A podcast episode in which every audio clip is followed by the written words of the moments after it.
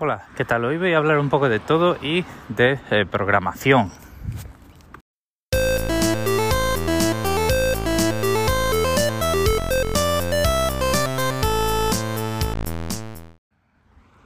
Bueno, a mi hija le ha debido entrar una actualización una de estas noches o algo así, porque es, o sea, ya no es un bebé, ya es una niña pequeña y ya pues te toma el pelo, se ríe de ti, esconde cosas, juega a esconderse, eh, está ahí probando dónde están las líneas rojas y los límites que le tienes que regañar, ya empieza a reaccionar cuando la regañas, o sea, ya se ha enterado ¿no? de, cuál es el camino para que tú te enfades con ella, enfadas entre comillas, porque como te vas a enfadar con un bebé o con una, una niña pequeña, ¿no? Entonces, pues ya he trabajado ese refuerzo y ya soy capaz de conseguir que se esté quieta sin regañarla, al menos mientras la estoy cambiando, por ejemplo, y cosas así, pero esto da muchísimo trabajo. Si, si no tenéis hijos, os recomiendo que los tengáis para que os deis cuenta de lo poco que importan vuestras pequeñas mierdas del día a día y lo, lo mucho que esto pues al final te pone, te pone en tu sitio. Pero bueno, eh, cambiando un poquito de tema, eh, este, esta última semana o así me han llegado consulta, la misma consulta desde varios frentes y es, oye, yo quiero aprender a programar, recomiéndame X, Y o Z. Hay gente que le pide que le recomiende un libro, hay gente que le pide que me pide que le recomiende un canal de YouTube, por la razón que sea. Hay gente que me pide que le recomiende cursos. Yo eh, no he hecho cursos de programación en sí. Yo aprendí a programar pues en la universidad. Vale. Eh, sí que es cierto que pues de pequeño había hecho mis, mis pinitos con el Basic del Spectrum, pero cuando tienes 10, 11 años, eh, a todo lo que llegas es a copiar listados de Basic de Hipokes, eh, valores numéricos que cargas directamente en la memoria, desde una revista que en mi caso era la Micro Hobby, que traía además de pues un montón de cosas y un montón de cosas que leer, pues traía siempre uno o dos casetes. Había el especial de verano y el especial de Navidad y era como la paga extra. En vez de un cassette, en, el, en julio y en diciembre te traían dos. Y entonces, pues ahí no solo había demostraciones de juegos, no solo había demos, sino que había también algún que otro juego completo que ya no se vendía y que las distribuidoras pues se cedían y decían, oye, eh, vamos a vamos a eh, distribuir estos juegos en esta revista porque así la gente dice, oye, de, por ejemplo, de Herbe vienen juegos buenos, entonces pues cuando saquemos otro título pues nos los comprarán. Más o menos eso era la estrategia que yo me puedo imaginar hoy, a, día de hoy, casi 35 años después y, con muy poca idea de este tipo de cosas. Pero bueno, la cuestión es que eh, después del Spectrum, como yo os conté en otra ocasión, eh, tuvimos una Super Nintendo, entonces la programación pues quedó ahí muy dormida, probablemente un error por mi, de criterio por mi parte, porque el Spectrum seguía funcionando y yo podía haber seguido trasteando con eso, pero como el televisor al que lo conectábamos, pues solo era, solo había un televisor en casa, pues también el tiempo que yo podía acceder a este tipo de cosas era limitado. Entonces, ¿qué ocurre? Yo, como ya os conté en otra ocasión, pues yo estudié ingeniería de telecomunicaciones. Y en el plan de estudios que yo estudié, que fue del 98 al 2004 cuando yo estudié, un año, un año de más es lo que tiene, eran carreras complicadas y ya está. Pues eh, en ese plan de estudios, una parte troncal de la carrera era la ingeniería del software. Y esto, eh, bueno, es, puede que traiga comentarios y polémicas, pero me da igual. Eh, la ingeniería del software es una disciplina que se aprende en muchas carreras, no solo en ingeniería informática. Y me refiero a ingeniería del software como lo que es, que es una disciplina que utiliza el método científico para crear software de una determinada manera que sea pues con una determinada calidad, repetible, etcétera, etcétera. Luego las ciencias de la computación son otra cosa y la ingeniería de telecomunicaciones son otra cosa.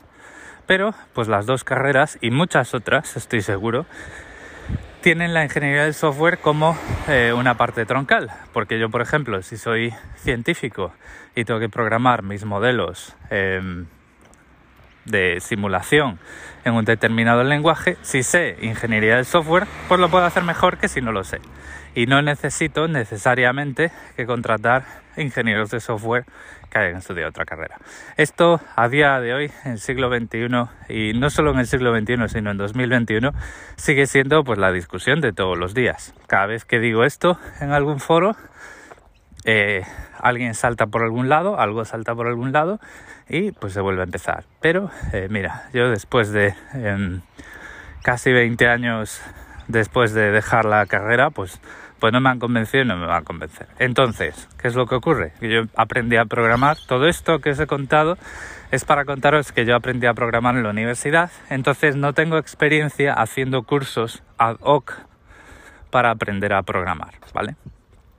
que por cierto, la programación es solo una parte de la ingeniería del software, ¿vale? Pero eso lo podemos contar otro día. Entonces, ¿qué es lo que suelo recomendar? Si lo que quieres es un curso, pues yo te recomendaría que em, primero busques el curso y luego te enliste, te, apuntes en uno de estos em, sitios de cursos como Plural Sites, LinkedIn Learning, de hecho deberías echarle un vistazo a LinkedIn Learning porque pues ahí podrías encontrar cursos a lo mejor míos, por ejemplo. Y luego pues está eh, Skillshare, ¿vale? Si sigues youtubers probablemente tengas por ahí un mogollón de códigos de descuento y de enlaces de afiliados para entrar, entrar a Skillshare. Eh, Skillshare es una suscripción tipo, pues te cuesta más o menos lo que cuesta... Eh, este tipo de cursos, ya, o sea, este tipo de sitios, ya no solo Skillshare, ¿vale? Te cuestan pues 10 o 12 euros al mes y eh, bueno, pues te dan pues, todos los cursos que quieras consumir. Y suelen tener un periodo de pruebas de 14 días. Entonces, yo lo que te diría es, intenta hacerte con los periodos de prueba de todos estos sitios e intenta sacarle el mayor partido posible y eh, bueno, pues ahí aprenderás a programar, pero probablemente aprenderás en algún lenguaje en concreto. Este es otro de los em, este es otro de los eh, errores más comunes. No, no deberíamos decir voy a aprender a programar en JavaScript, voy a aprender a programar en Python, voy a aprender a programar en C o en Java o en lo que sea. Una cosa es aprender a programar y otra cosa es el lenguaje que utilices. Los conceptos de la programación son los mismos. Hay variables, constantes, operadoras, operadores, eh, como por ejemplo pues el, el más, el menos, ¿vale? Hay estructuras de control para hacer bucles, para hacer condiciones, para hacer selecciones y hay toda una serie de cosas que de una expresados de una u otra forma se repiten a lo largo de la mayoría de los lenguajes. Y luego hay paradigmas de programación. Paradigma es una palabra súper eh, enrevesada que parece que ya estamos eh, diciendo cultismos, ¿vale? Pero mm, en realidad, bueno, pues es como se llama. Eh, tú cuando programas de una determinada forma, por ejemplo con funciones, las funciones tienen unas propiedades muy específicas. Cuando programas con objetos, pues eso tiene una serie de reglas y de estructuras de cómo diseñar las cosas y cómo implementar, o sea, cómo ponerlas en práctica con tu lenguaje, pues muy específicas. Cuando programas utilizando módulos, lo mismo.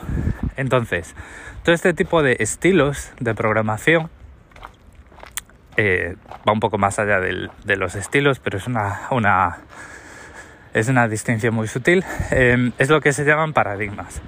Al final todo este tipo de cosas son estructuras mentales, son como tú vas a estructurar la solución a un problema, ¿vale? Y luego pues vas a aplicar un lenguaje con el que te sientas más cómodo, con el que eh, aplicar un determinado tipo de mecanismos es más sencillo, con el que eh, pues ejecutarlo en las condiciones donde lo vas a ejecutar pues es más eficiente. Pues hay un montón de series un montón de cosas que te van a influenciar en qué lenguaje vas a escoger para una tarea determinada.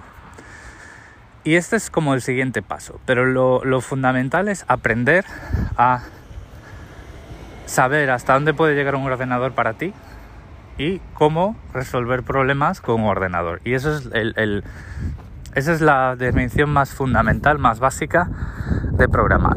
Es eh, resolver problemas utilizando un ordenador, resolver problemas de propósito general y resolver problemas que no te lo resuelven programas que ya existen, ¿vale? Porque lógicamente pues lo más eficiente es saber qué programa tienes que escoger y ya está, ¿vale? Entonces, más allá de cursos, lo que suelo recomendar son libros porque, bueno, pues una vez que salí de la universidad, pues ya os podéis imaginar, ¿no? A, principios de la década de los 2000, em, YouTube aún estaba empezando y no había youtubers eh, que te enseñaran a programar eh, o que te enseñaran diferentes lenguajes de programación, ¿vale?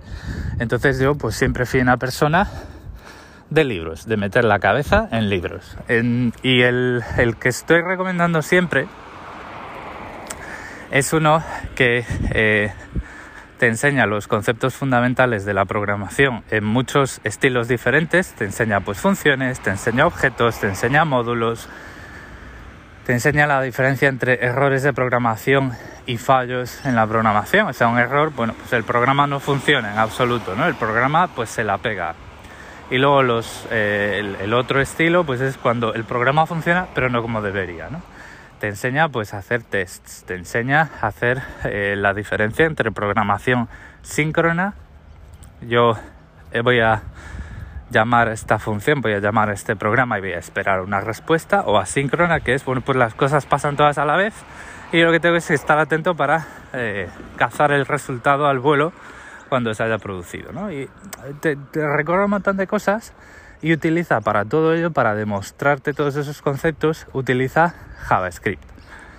JavaScript no es mi lenguaje favorito y ni siquiera me gusta, ¿vale? Eso vaya por delante. Pero es que el libro es muy bueno. Entonces, eh, con el libro vas a aprender un montón de cosas y luego ya tú puedes decidir si te gusta JavaScript, si te gusta JavaScript o si quieres, una vez que ya tienes, vamos a decirlo así, la cabeza amueblada, ya entiendes la jerga, ya entiendes la diferencia entre un estilo de programación y otro, ya sabes distinguir paradigmas entre ellos, ya sabes moverte un poco por el código, ya sabes pues lo básico, pues ya puedes, es cuando puedes decir, bueno, pues em, para lo que yo quiero hacer o para lo que yo quiero aprender o para lo que eh, yo quiero automatizar o lo que sea, pues quiero eh, aprender un lenguaje ya. Una vez que yo sé programar es cuando pienso en aprender lenguajes. Y entonces pues ahí ya puedes, ya tienes acceso, acceso eficiente a mucha más información, a muchos más cursos que si partes de cero pues, pues te van a costar más. Porque vamos a ver, eh, lo bueno que tiene un libro es que un libro se puede pasar muchas páginas eh, describiéndote un ordenador de la forma más básica posible. Mientras que un curso de LinkedIn Learning, de Skillshare o de uno de este, de, este, tipo, de, este tipo de formatos, eh, van mucho más rápido porque tienen que, eh, tienen que mm, servir a, mucha, a una audiencia pues mucho más diferente, mucho más variada, ¿vale?